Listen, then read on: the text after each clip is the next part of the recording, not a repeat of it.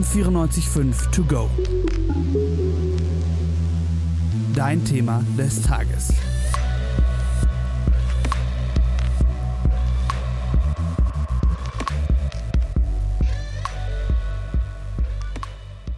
Seit dem 1. Oktober 2017 gibt es ja die gleichgeschlechtliche Ehe in Deutschland. Damit dürfen diese Paare auch Kinder adoptieren. Es gibt aber trotzdem noch Probleme, auf die Regenbogenfamilien stoßen und mit denen sie täglich noch zu kämpfen haben. Ich bin Marie Schulze und ich habe mir die Frage gestellt, wie die Situation jetzt gerade in Deutschland ausschaut. Bei einer Samenspende zum Beispiel werden bei homosexuellen Ehepaaren nicht beide automatisch anerkannt. Bei heterosexuellen Paaren jedoch schon. Laut Abstammungsrecht werden also nicht beide Mütter in die Geburtsurkunde aufgeführt und die zweite Mutter, die das Kind nicht geboren hat, muss dann den langwierigen Weg über die Stiefkindadoption gehen und sich dann auch vor dem Jugendamt und dem Familiengericht beweisen und auch zeigen, dass sie als Mutter geeignet ist. Das kann für die Betroffenen sehr belastend sein und ist auch ein hoher Bewährungsdruck. In dieser oft mehrere Jahre langen Zeit ist das Kind dann auch nicht umfassend rechtlich gesichert. Viele Verbände fordern deshalb eine Reform des Abstammungsrechts und auch der neue Koalitionsvertrag der Ampel gibt einem vielleicht ein bisschen Hoffnung. Dort heißt es nämlich, wenn ein Kind in die Ehe zweier Frauen geboren wird, sind automatisch beide rechtliche Mütter des Kindes, sofern nichts anderes vereinbart ist. Ich habe mit Frau Dr. Gesa Teichert-Ackermann gesprochen. Sie und ihre Frau kämpfen für die Reform des Abstammungsrechts und auch die Anerkennung beider Elternteile, ohne eben diesen diskriminierenden Weg der Stiefkindadoption. Frau Dr. Teichert-Ackermann ist mit ihrer Frau schon 25 Jahre zusammen und die beiden haben jetzt ihre Tochter Paula. Sie hat uns ihre persönliche Geschichte erzählt. Als ich mit Paula schwanger war, kam, war kurz vorher die Ehe für alle gekommen und wir hatten tatsächlich gedacht, ah, dann ist alles super, alles sicher, denn Ehe für alle heißt ja eigentlich auch Familie für alle.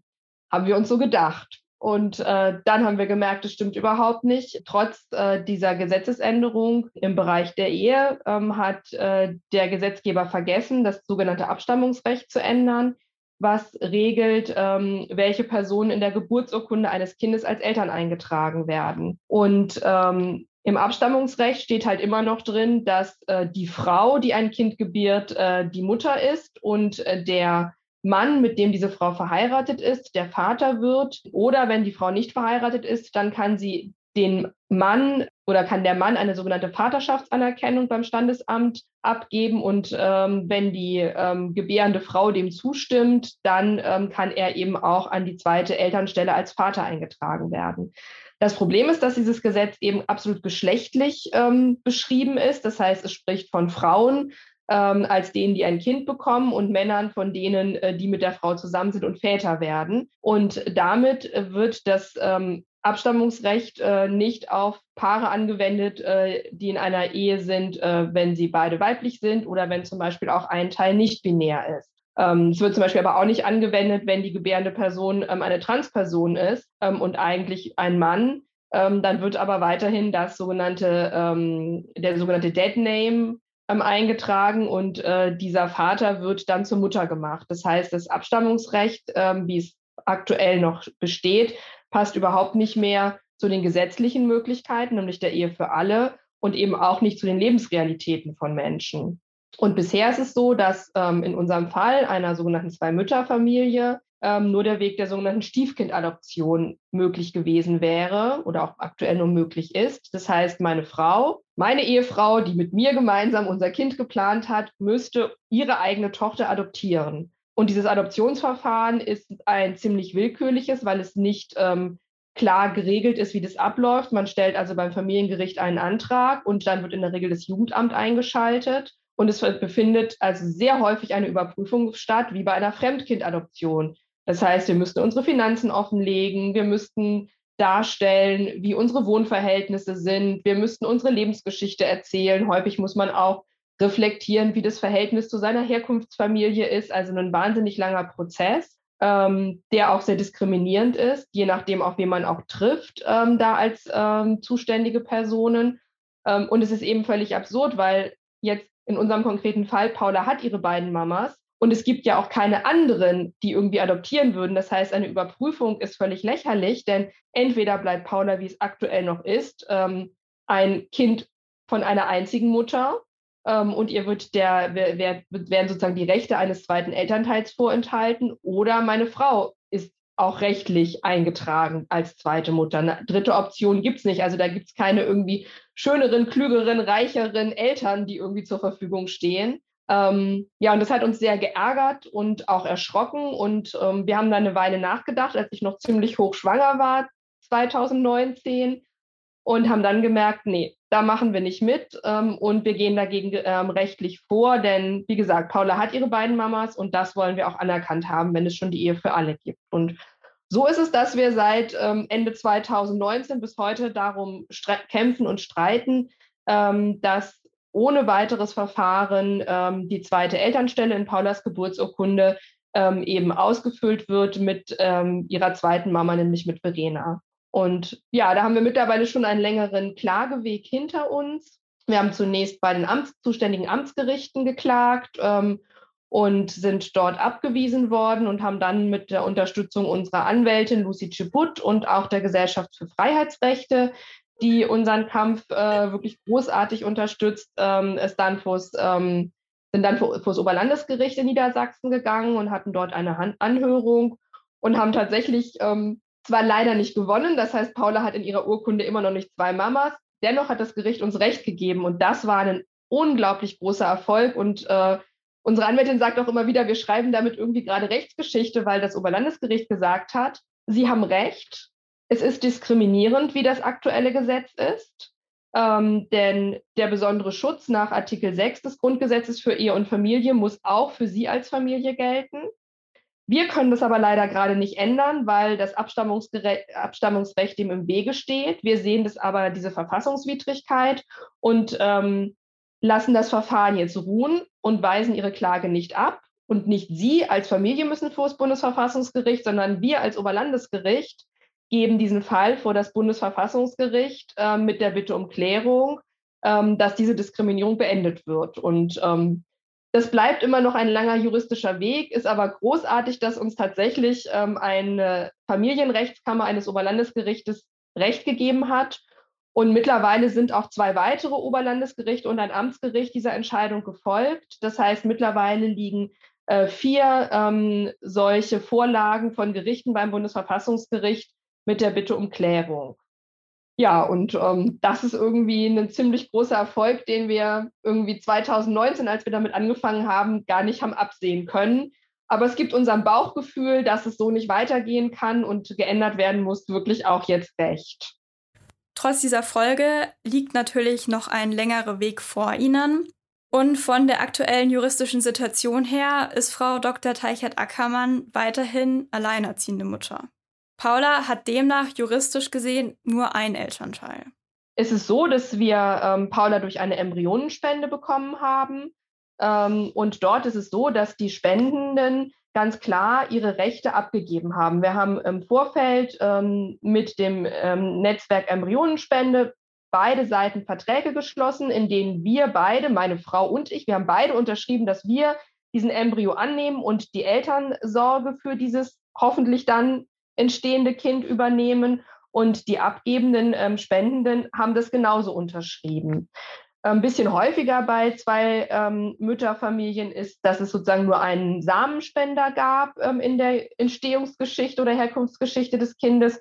Und auch dort ist es so, dass es ähm, dass diese Spender keinen rechtlichen Anspruch haben, die Elternstelle einzunehmen, das in der Regel auch nicht wollen. Das muss man, glaube ich, nochmal sehr genau trennen von dem Recht der Kinder, ähm, darüber Auskunft zu bekommen, wo ihre, ihre biologische genetische Herkunft liegt. Und das ist uns auch sehr wichtig. Ähm, Paula wird immer wissen, ähm, wie sie zu uns gekommen ist und wie wir ihre Mütter geworden sind. Ähm, das ändert aber nichts an der rechtlichen Situation. Rein juristisch sind nur potenziell meine Frau und ich als Eltern da. Ähm, und wir sind natürlich auch die sozialen ähm, Eltern, die jeden Tag uns irgendwie drum kümmern, dass die frischen Bindeln angezogen werden, dass das Essen da ist. Also das ist ja das Entscheidende. Und das ist, glaube ich, oft auch ein Missverständnis im Abstammungsrecht, dass ähm, viele Leute glauben, dass es da um Biologie oder Genetik gehen würde. Das ist aber falsch. Ähm, häufig fällt es, fällt es zusammen bei heterosexuellen ähm, Familien, dass diejenige Person, die das Kind gebiert und diejenige, die mit der verheiratet oder derjenige, der mit ihr verheiratet ist, auch die genetischen Eltern sind. Das ist aber überhaupt nicht zwingend. In einem ähnlichen Fall, wenn zum Beispiel ein heterosexuelles Paar durch eine Samenspende ein Kind bekommen würde, dann würde der Ehemann der Frau als Vater in die Geburtsurkunde eingetragen werden, weil er mit der Frau verheiratet ist. Und es ist völlig egal, woher die Samen kommen. Das heißt, das ist, glaube ich, wichtig zu verstehen. Und da ist der Begriff Abstammungsrecht ein bisschen missverständlich. Eigentlich geht es um eine, oder ist nicht eigentlich, sondern es geht tatsächlich um eine rechtliche und soziale Eltern-Kind-Zuordnung. Und die hat erstmal gar nichts mit Genetik, äh, mit Biologie, mit Blutsverwandtschaft oder ähnlichem zu tun, sondern es geht darum, wer hat sich für dieses Kind entschieden und wer wird für dieses Kind Sorge tragen und gegen welche Erwachsenen hat dieses Kind auch Ansprüche, also zum Beispiel Unterhaltsansprüche, Erbschaftsansprüche. Und das ist erstmal wichtig, das zu klären. Darüber hinaus finden wir ganz klar, sollten Kinder immer ein Recht haben, von ihren ähm, sozialen und rechtlichen Eltern ähm, Auskunft darüber zu bekommen, wenn sie ähm, durch Reproduktionsmedizin Unterstützung durch Spenden ähm, entstanden sind. Und ähm, das ist ja auch so, dass mittlerweile durch das ähm, Register für Samenspende dort ja auch Rechtssicherheit geschaffen worden ist, dass Kinder Auskunft erhalten. Und auch in unserem Falle ist es so, dass Paula das jederzeit erfahren kann und wir tatsächlich auch Kontakt zu ihrer ähm, genetisch-biologischen Herkunftsfamilie haben und sie das auch immer wissen wird. Das ist aber eben eine ganz andere Ebene und hat eine ganz andere Bedeutung, nämlich eine sozial-emotionale Bedeutung. Und bei der Geburtsurkunde und im Abstammungsrecht geht es um die sozialrechtliche Bedeutungsebene. Es stellt sich jedoch die Frage, für wen dies dann gelten wird. Sie können natürlich nur für ihre eigene Situation klagen und ihre eigenen Umstände. Eine erfolgreiche Klage würde also nur Rechtssicherheit für verheiratete Paare zum Beispiel was bringen. Und es gibt auch noch weitere Einschränkungen. Und es würde vermutlich auch erstmal nur Rechtssicherheit für Paare bringen, wo auch beide weiblich sind. Das heißt, für Paare, wo zum Beispiel eine Person ohne Geschlechtseintrag oder non-binär ist, würde das erstmal auch noch nicht automatisch Rechtssicherheit bringen, aber es wäre sicherlich ein wichtiger Schritt. Politisch strategisch fordern wir natürlich bei der Reform des Abstammungsrechts, dass es analog zu dieser bisher nur sogenannten Vaterschaftsanerkennung auch eine Elternschaftsanerkennung gibt. Das heißt, ähm, zwei Menschen, die miteinander eine verbindliche Beziehung führen und sich gemeinsam für ein Kind entscheiden, sollten nicht verheiratet sein müssen, um beide als die sorgeberechtigten Eltern auch in der Geburtsurkunde zu stehen. Und die würden dann eben analog zur aktuell bestehenden Vaterschaftsanerkennung eine sogenannte Elternschaftsanerkennung, das wäre unser Vorschlag für den Begriff, eine Elternschaftsanerkennung ähm, beim Standesamt einreichen können. Das ist tatsächlich ein Zweizeiler. Hiermit erkenne ich Person XY ähm, an, die zweite Elternstelle auszufüllen. Und die andere Person, die das Kind gebiert, muss sozusagen dem zustimmen. Und dann liegt das Dokument beim Standesamt und sobald das Kind geboren ist, ähm, wird das mit eingereicht und es, beide Elternteile werden eben in die Geburtsurkunde eingetragen. Und das ist jetzt eben auch unsere ganz große Hoffnung, dass mit der neuen Koalition und dem Koalitionsvertrag, ähm, in dem die Reform des Abstammungsrechts ähm, auch festgeschrieben worden ist, das ist ein, neben dem juristischen Erfolgen, die wir bereits hatten, wirklich einer der ganz großen politischen Erfolge, die wir, ähm, auf die wir auch wirklich sehr stolz sind, dass wir wirklich so viel Aufmerksamkeit für ähm, Regenbogenfamilien erzeugt haben, dass ähm, in den Koalitionsverhandlungen klar war, dass man das in den Koalitionsvertrag aufnimmt. Und wir hoffen natürlich sehr, ähm, dass wir nicht auf eine Gerichtsentscheidung des Bundesverfassungsgerichtes warten müssen, sondern dass endlich die Politik ihren Job macht und das Abstammungsrecht entsprechend reformiert und dann eben auch so reformiert, dass es Rechtssicherheit für alle queeren Familien gibt und deren Kinder unabhängig davon, ähm, ob verheiratet oder nicht verheiratet, unabhängig davon, ob sogenannte lesbische Zwei-Mütter-Familien, ob äh, CIS-Personen oder Transpersonen und NBs oder ähm, ohne Geschlechtseintrag dass es entscheidend ist, da, wo Erwachsene Sorge für ein Kind tragen, diese Sorge auch rechtlich abgebildet wird. Der Koalitionsvertrag ist also erstmal ein Grund zur Hoffnung.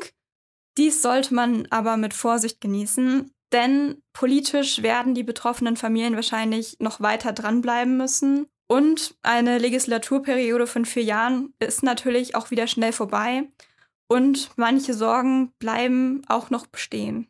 Und, ähm, natürlich ist eine unserer Sorgen, dass es vielleicht gerade bei der Frage, ähm, für wen soll das alles gelten, soll das auch für Trans gelten, soll das auch für Nichtbinäre gelten, ähm, dieser Gesetzentwurf so lange irgendwie diskutiert und immer wieder umgeschrieben wird, dass plötzlich die vier Jahre vorbei sind ähm, und wir immer noch keine rechtliche Sicherheit haben. Von daher ist tatsächlich ähm, ist uns auch wichtig, ähm, eben weiterhin davon zu erzählen und auch sichtbar zu sein und eben den Abgeordneten äh, der Koalitionsfraktion klarzumachen, ähm, schiebt es nicht auf die lange Bank. Ähm, denn tatsächlich ist es so, jeden Tag, wo meine Frau Verena nicht in der Geburtsurkunde von Paula steht, werden wir drei diskriminiert. Ich werde diskriminiert, indem ich unfreiwillig zur Alleinerziehenden gemacht werde. Meine Frau wird diskriminiert, indem ihr der Status als Mutter nicht anerkannt wird. Und das Schlimmste ist, Paula wird jeden Tag diskriminiert, ähm, weil ihr ein Elternteil rechtlich vorenthalten wird. Und sollte mir zum Beispiel was zustoßen und ich versterben, dann wäre Paula Vollwaisin und sie würde von einem Jugendamt in Obhut genommen werden und würde aus ihrem vertrauten Zuhause ihrer verbliebenen Mama weggerissen werden. Und das kann ja irgendwie wirklich niemand wollen. Das widerspricht jedem Kindeswohl. Und sollte meiner Frau was passieren, dann ähm, wär, hätte ich zwar Anspruch auf eine Witwenrente, Paula aber nicht auf eine Halbwaisenrente. Das heißt, die wäre auch an der Stelle ähm, finanziell viel, viel schlechter gestellt als andere Kinder. Und das, finde ich, muss klar sein. Mit jedem Tag, in dem das Gesetz nicht verändert wird, passiert diese Diskriminierung. Und es gibt mittlerweile hunderte Familien und Kinder, die in dieser Rechtsunsicherheit leben. Und das, finde ich, darf wirklich nicht länger passieren, weil das wirklich dem Grundgesetz widerspricht, ähm, dem Artikel 3 widerspricht, das uns sagt, dass niemand aufgrund seines Geschlechtes diskriminiert wird. Es widerspricht dem Artikel 6, dem Schutz von Ehe und Familie und letztendlich auch den besonderen Schutz, den Kinder genießen ähm, aufgrund der UN-Kinderrechtskonvention, ähm, die damit auch verletzt wird. Und wie gesagt, wir haben ganz viel Hoffnung, aber wir merken auch, ähm, es bleibt weiter wichtig, politisch ähm, dran zu bleiben und deutlich zu machen, ähm, dass das auch schnell kommen muss, die Reform des Abstammungsrechts. In der Vergangenheit gab es natürlich schon ähnliche Fälle. Der eine Fall ist sogar vor den Bundesgerichtshof gegangen, hat aber leider gegen die beiden Mütter geurteilt, also gegen die Aufnahme der zweiten Mutter in die Geburtsurkunde. Die haben also tatsächlich mit dem Abstammungsrecht und relativ, ich würde sagen, ähm, grundgesetzwidrig ähm, damit argumentiert, ähm, dass das ja eine Entscheidung äh, der Frauen gewesen wäre und ähm, sie damit sozusagen leben müssten, ähm, dass sie nicht in die Urkunde, beide in die Urkunde können. Und ich denke, was wirklich fatal ist, und das, das ist das, was mich an dem Urteil des Bundesgerichtshofs auch sehr ärgert, die haben überhaupt nicht darüber nachgedacht, was das für das Kind bedeutet. Ähm, das heißt, sie haben im Prinzip nur gesagt, naja, es ist ja ihr Privatvergnügen in Anführungsstrichen, dass sie lesbisch sind und wenn sie dann auch noch ein Kind haben wollen, dann ist das jetzt so. Und ich finde, ein so bedeutendes Gericht wie unser Bundesgerichtshof muss sich auch auf die Seite des Kindes stellen, um das es ja im Wesentlichen bei einer Geburtsurkunde geht. Und ähm, das ist, glaube ich, auch der Grund, warum wir jetzt mit unserer Klage und auch die anderen drei Familien mit ihren Klagen ähm, bis zu diesem Punkt erfolgreich waren, weil wir eben nie nur, ähm, also nicht nur meine Frau hat geklagt, dass sie in der Urkunde fehlt, nicht nur ich habe geklagt, sondern vor allen Dingen haben wir Paula als Klägerin, unsere Kinder als Klägerinnen und Kläger ins Spiel gebracht, weil denen ja vor allen Dingen wichtige Rechte vorenthalten werden. Und das ist, glaube ich, strategisch zum einen klug gewesen, ähm, da auch mit, mit den Kinderrechten zu argumentieren. Und es ist ja auch tatsächlich aus unserer Sicht ähm, die größte Diskriminierung. Ähm, die, ne, alle Teile der Familie werden diskriminiert, diskriminiert, aber eben im Wesentlichen das Kind. Ähm, und das finde ich sehr ärgerlich, dass ähm, der Bundesgerichtshof, sozusagen das höchste Gericht in der ordentlichen Instanz, ähm, sich nicht in einem Halbsatz mit der Perspektive des Kindes auseinandergesetzt hat. Und das ist auch ein Versäumnis, was ich den urteilenden Richtern ähm, zum Vorwurf mache, dass sie dort ähm, wirklich Kinderrechte sträflich missachtet haben. Jeder Fall ist natürlich anders. Das kann zum Beispiel auch aufgrund verschiedener Staatsangehörigkeiten sein. Frau Dr. Teichert-Ackermann hat mit der Initiative No Adoption noch weitere Familien kennengelernt, die sich jetzt gegenseitig auch auf dem rechtlichen Weg unterstützen. Ähm, und es gibt eine weitere Familie, die haben in München geklagt. Ähm, da, und die haben mittlerweile Recht bekommen. Da ist aber die juristische Situation ein bisschen anders. Da ist die ähm, nicht äh, gebärende Mutter, ähm, jetzt muss ich gerade überlegen, britische Staatsbürgerin. Ähm, und äh, im britischen Familienrecht äh, wäre sie sofort als verheiratete als Mutter eingetragen worden.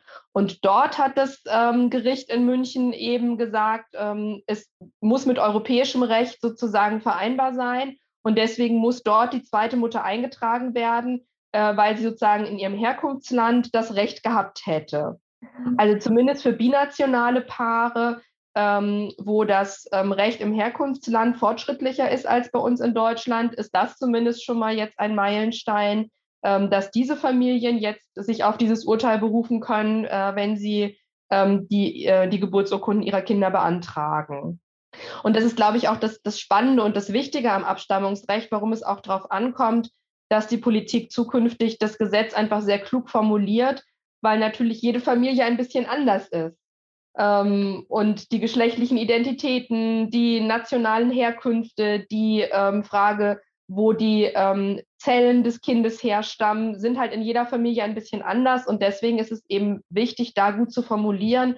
Und daher eben auch unser Vorschlag und unser Appell, ähm, alle geschlechtlichen Begriffe aus dem Abstammungsrecht zu entfernen. Also gar nicht mehr mit Begriffen wie Vater und Mutter oder Frau oder Mann zu arbeiten, sondern einfach von derjen derjenigen Person zu sprechen, die das Kind äh, geboren hat und denjenigen, derjenigen Person, die mit der gebärenden Person in einer Partnerinnenschaft lebt oder verheiratet ist, ähm, um dort eben tatsächlich auch äh, der Geschlechtervielfalt und der Vielfalt von Regenbogenfamilien auch Rechnung zu tragen. Jetzt im Januar hat sich Bundesjustizminister Marco Buschmann zu der angekündigten Reform geäußert und vermutet aber, dass die Bundesregierung die Familienreform wahrscheinlich erst Mitte der Wahlperiode beschließen wird. Er kündigt sie aber als die größte Familienreform der letzten Jahrzehnte an. Das war ein Podcast von mir, Marie Schulze, und im Interview Frau Dr. Gesa Teichert-Ackermann. Die Produktion hat das Podcast-Team übernommen. M945 to go.